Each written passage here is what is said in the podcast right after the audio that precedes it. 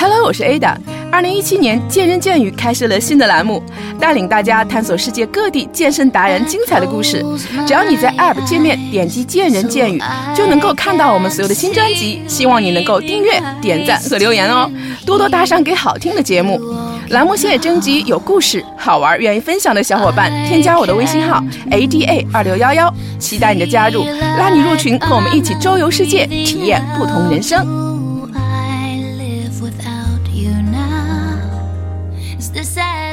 前一阵啊，我的一个粉丝给我发微信向我求助，希望我可以做做关于这个脊柱侧弯的一个节目。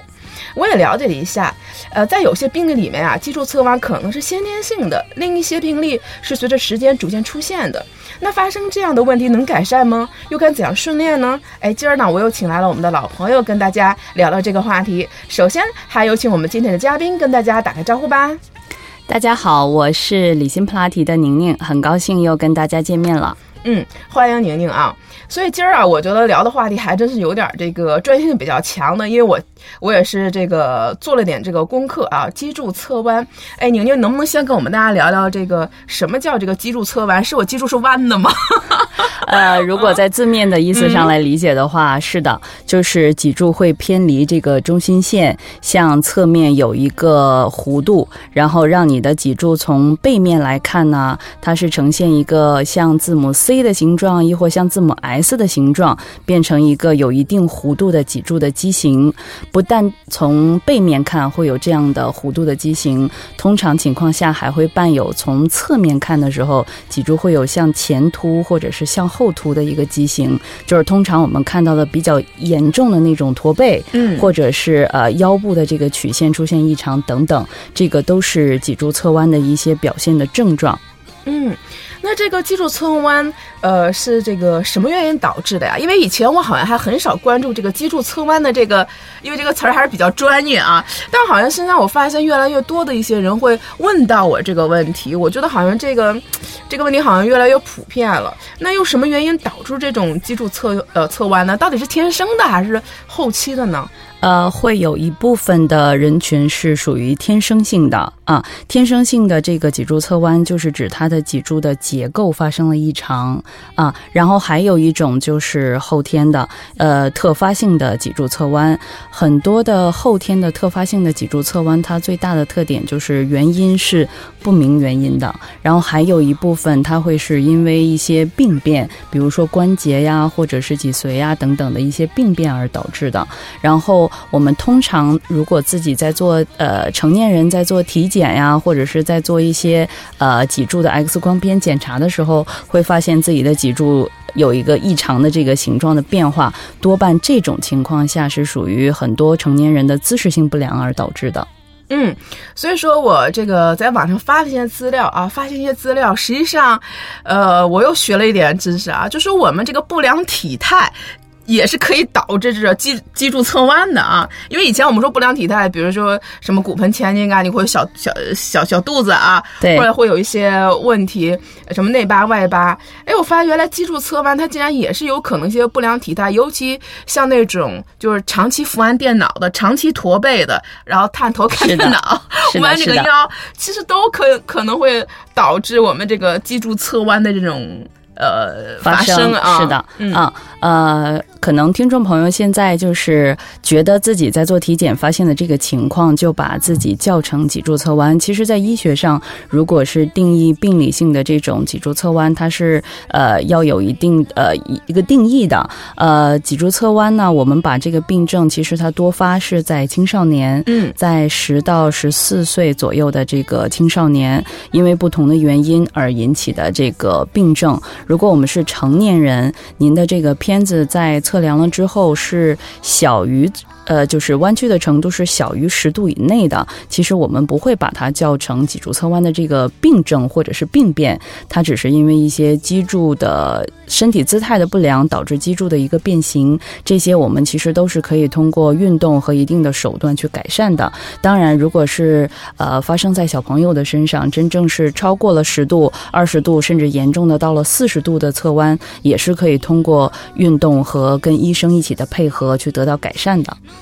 嗯，那听宁宁这么一说，好像是在小朋友、青少年当中发生这种脊柱侧弯，呃，比较比较多一些啊，比成人要多一些。那咱们这个脊柱侧弯，它会有像你说有十度、二十度、三十度、四十度，它会有不同的这个侧弯的分类吗？还是有什么不同程度的这种分类吗？啊，它是有不同程度的分类啊，其他的分类就没有了，就是看是什么原因，一般跟它的这个性质会去做分类。这个性质主要跟它的发病原因是有关系的，然后剩下的就是轻度的、中度的、重度的，看它侧弯的度数。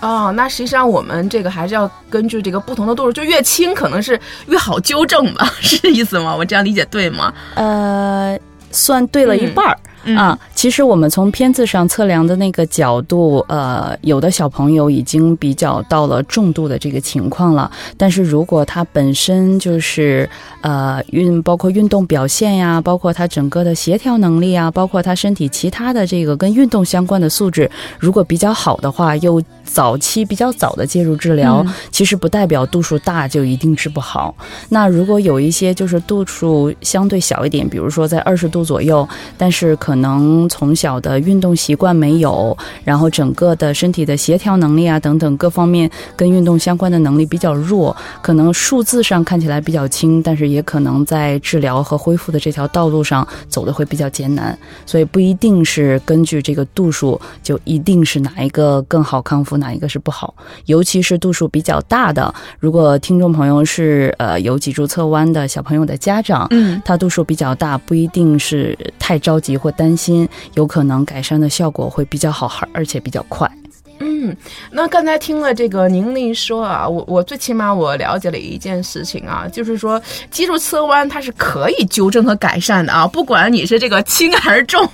是的，就是说哪怕你可能比较严重的这个脊柱侧弯，你还是可以改善。那我们一般主要从哪方面去去去改善这个脊柱侧弯呢？啊，呃，首先。大部分如果是呃，我们先分两种情况。如果是常发的这个人群小朋友的，呃，第一，家长先不要着急啊，改善肯定是可以改善的。我们可能第一会想到介入到一些医疗的手段呀，或者是一些什么特殊的训练。其实呃，第一，医生的配合和医生的这个手段是必须的一个呃前提。然后再有一个，家长一定要重视小朋友平时的姿势。因为很多的原因是家长没有重视到小朋友平时的这些不良的姿势，因为他在发育的过程当中，骨骼是非常容易在不良姿势下去变形的。嗯啊，其实这个道理跟我们成年人出现度数在十度以下的这种侧弯道理是一样的。成年人也一定要关注自己平时的这个姿势，比如说，呃，小朋友去上学背的这个书包不能是单肩的。其实成年人也一样，如果长期背单肩书包，长期是单侧负重，也容易引起脊柱侧弯啊。所以说，在去想到如何去从哪些方面改善呢？我们第一个一定要先告诉自己。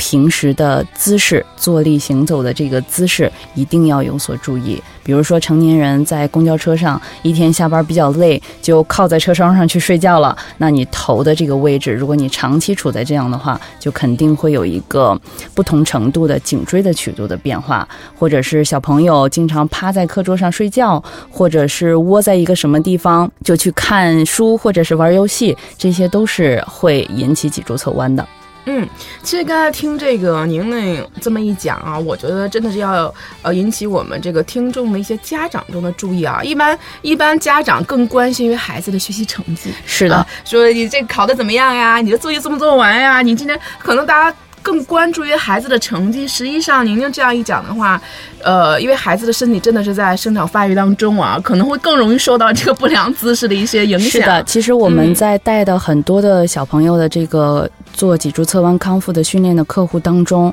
有很大一部分小朋友都是学习特别好的，都是学霸类型的。对，呃，他们很少会出去玩儿，就是在家看书，特别爱看书，特别爱学习。恰恰是因为这样的情况。家长比较放心，觉得孩子不出去玩、不出去闹，就在家学习，所以好省心，对，特别省心，就忽略了去呃观察和去管这个小朋友。那么他长期，比如说侧躺在床上，或者是一个呃呃其他的什么样的不太好、不太端正的姿势，长期保持在那里去学习或者是看书，在他生长发育的这个过程当中，就非常容易造成脊柱侧弯。嗯，所以说大家现在我们经常说这个德智体全面发展啊，是的很多家长都忽视了这个体育运动。其实现在国家也越来越倡导青少年的体育运动，你也会看到，呃，这一两年国家也在全力推行这个。所以说，我觉得家长们啊，呃，在关注孩子学习之余，真的，比如你孩子真的有学霸心，哇，你真的好省心，但你真的也要让孩子出去活动活动，是的，一定要多参加体育运动啊，对，一定要呃多参加体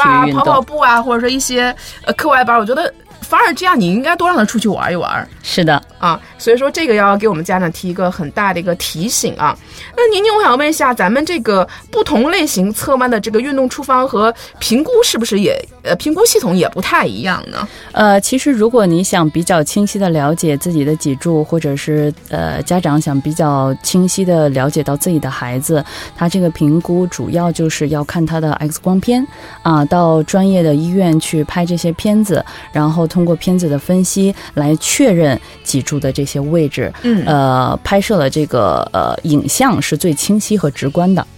嗯所以说大家对于这个脊柱侧弯啊，大家还是医院的拍片是我们这个。必须的一个呃绝对的标准啊，这个片子是非常重要的，所以说它完全决定于你你以后的这个治疗康复的手段对和一些系统的这方面的一个训练都有特别大的关系。嗯，平时我们肉眼上的这个观察，比如说肩膀左右高低，嗯不一样高低肩啊，高低嗯肩。然后，嗯、平时穿衣服的时候，我们看这个领口总是不平，这个跟高低肩也是有关系。然后在发育的过程中，呃，女孩小女孩两侧的乳房发育不均等，然后还有她的这个腰部的这个衣服的褶皱不一样多，也就是说她的骨盆左右的偏斜会不一样。其实观察这些都能观察得到，但是最后确认她到底是否有脊柱侧弯，然后在多少度，还是以最直观的片子的方式。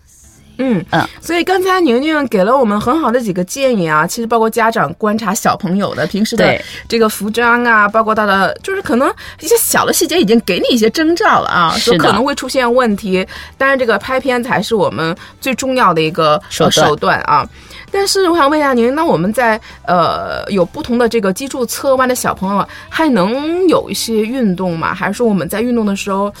是不能运动了，还是说要注意一些什么样的事项呢？呃，是可以运动的，在他的康复的过程当中，运动是对于他来说是一个最大的帮助。呃，道理很简单，我们的所有的骨骼外面都附着了有肌肉，嗯啊，如果我们的骨骼所谓的这个侧弯，就是去到了它不应该去的地方，它弯去了一个它不应该在的位置，那么我们后。呃，后面的这个康复的这个过程当中，就是要通过不同的肌肉的训练，帮助这些骨骼回到它中心线的一个正确的位置上。所以，运动对于这些小朋友增加肌肉的力量是非常有必要的。嗯，但是这里指的运动，可能就像我们说的，就像康复一样，就它有针对性的去加强它这个弱和不平衡的那个那个肌肉，对，然后让它做这个有一个调整，让肌肉能够慢慢恢复一个正常的一个发展方向，对，是吗？那我们在做不同的这个侧弯的时候，比如说有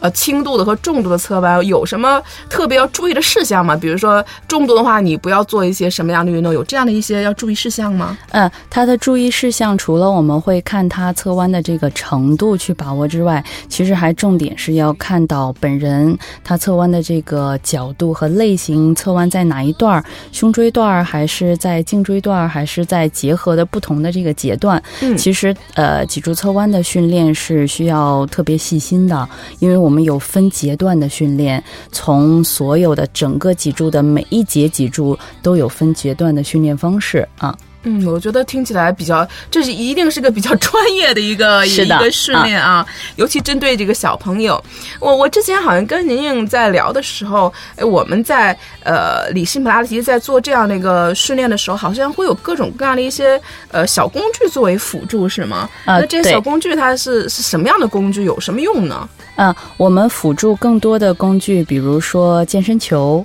啊，比如说毛巾，或者是一些呃按摩棒、平衡软榻这一类的小工具。那具体它的用处是什么呢？首先，像平衡软榻呀、健身球啊，它会提供一个。呃不稳定的训练环境。嗯啊，这个不稳定的训练环境呢，在我们纠正他身体的过程当中，会有助于帮助他身体的肌肉回到一个平衡的状态。因为他只有努力的调到平衡的位置，他才能在这些不稳定的表面去站稳，或者是去坐稳。嗯，那么，其实最常用到的最小的一个工具就是毛巾。毛巾，啊、对，毛就是毛巾除了这个洗脸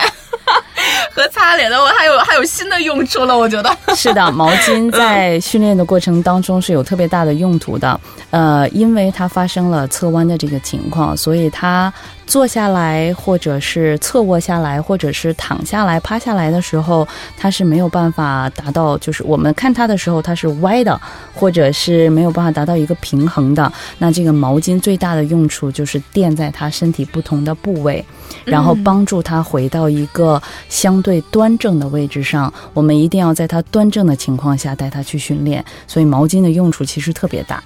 哦，就像我感觉是不是，如果它的骨盆是，我我第一个感觉就像他，比如说他的骨盆是是可能一高一低，那可能在趴着的时候就要垫到他的这个骨盆下面，对，或者是坐着的时候，坐着的时候，对，要先要达到身体一个平衡的状态，然后再去训练，是吗？达到一个我们需要他达到的平衡的状态再去训练，这样慢慢他才会回到平衡的位置。嗯，呃，宁宁，我们在做这种就是呃。脊柱侧弯的这个呃训练的时候，我们对这个脊柱侧弯会有一些比较常见的呃一些误区，需要我们大家去呃认知和了解一下嘛。或者你在呃对这个小朋友进行训练的时候，发现大家会经常会有一些呃错误的一些概念。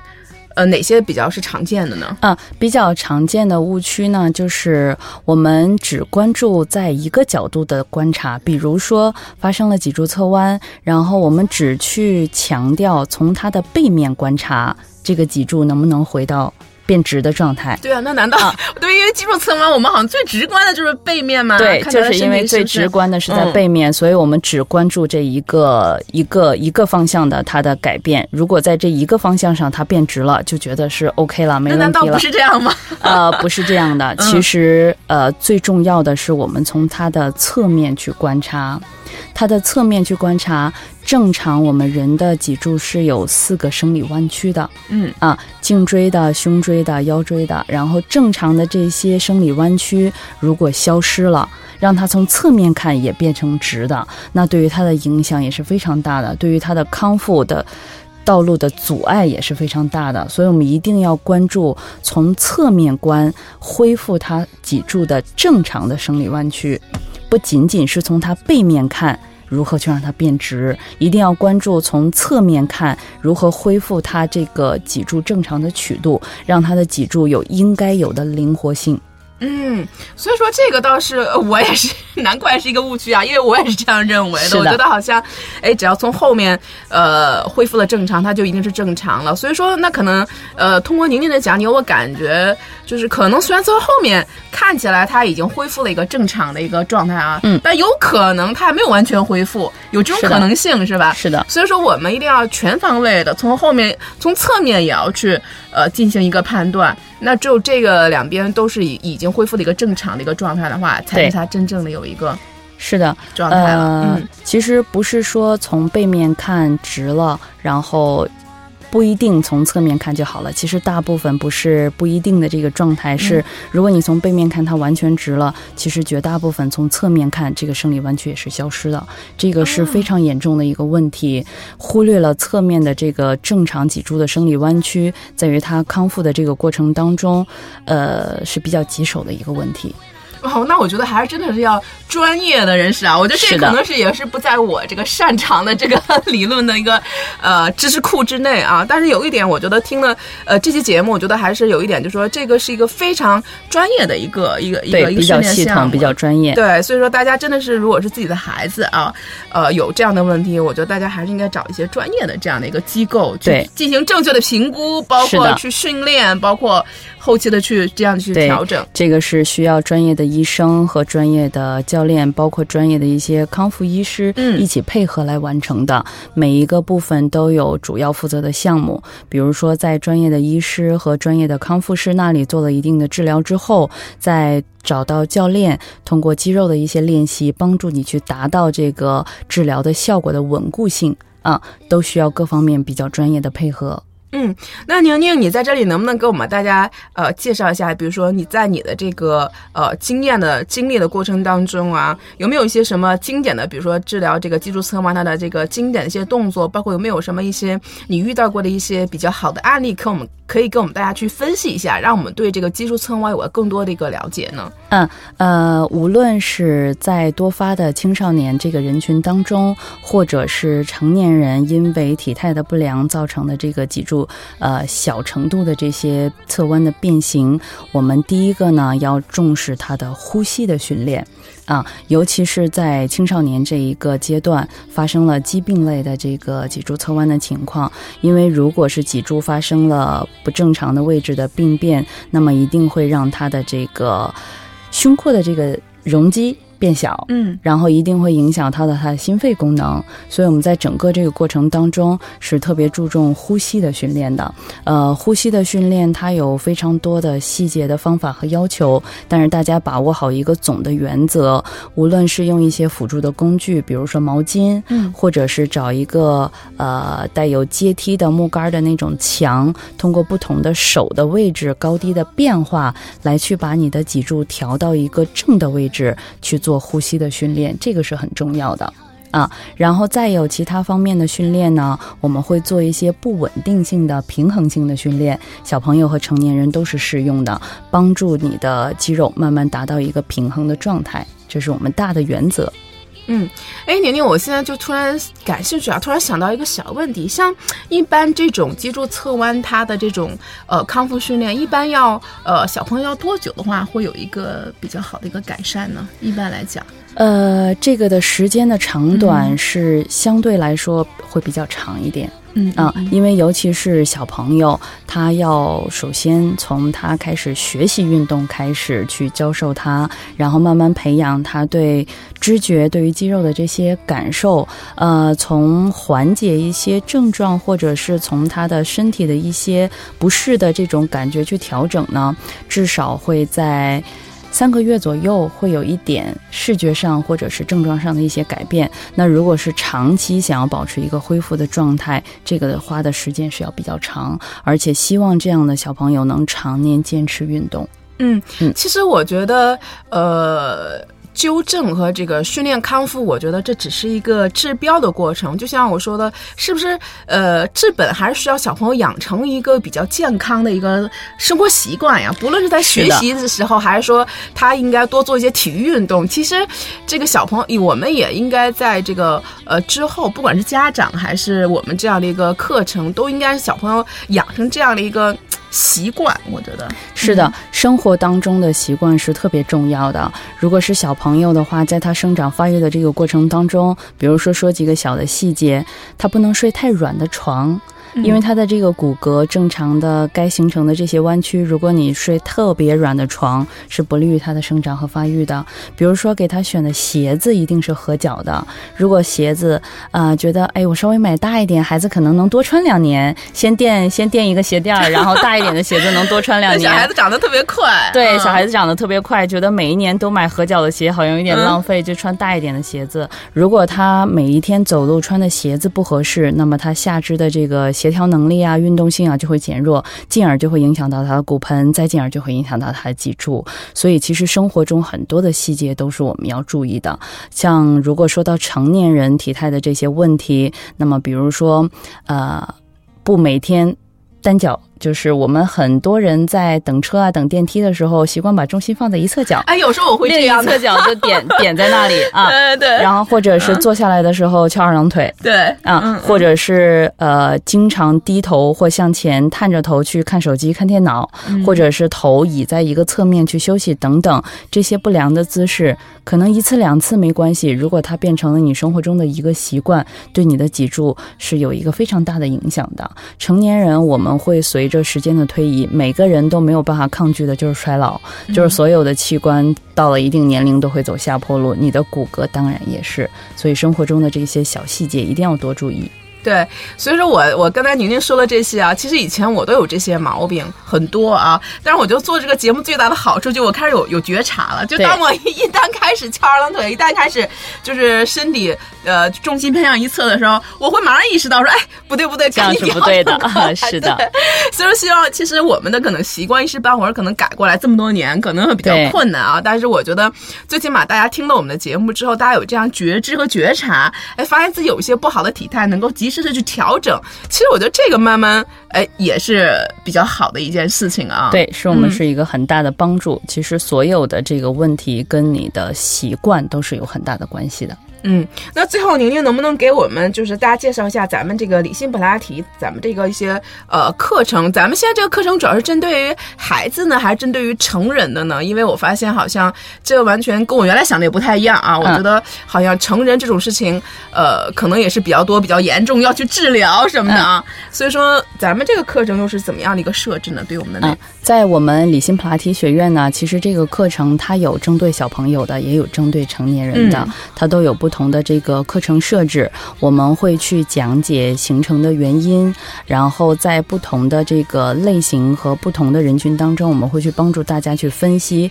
它形成了一个什么样的侧弯，C 型的还是 S 型的，或者是正 C 型还是反 S 型等等不同的类型，我们要针对这些类型如何去通过运动的方式去配合它的治疗，帮助它去康复，帮助它去改善。而且在普拉提里面有很多的动作，其实。实是特别适合他们去找到脊柱的灵活性，去慢慢恢复肌肉的平衡。所以我们的课程当中，针对于儿童和成人的都会有。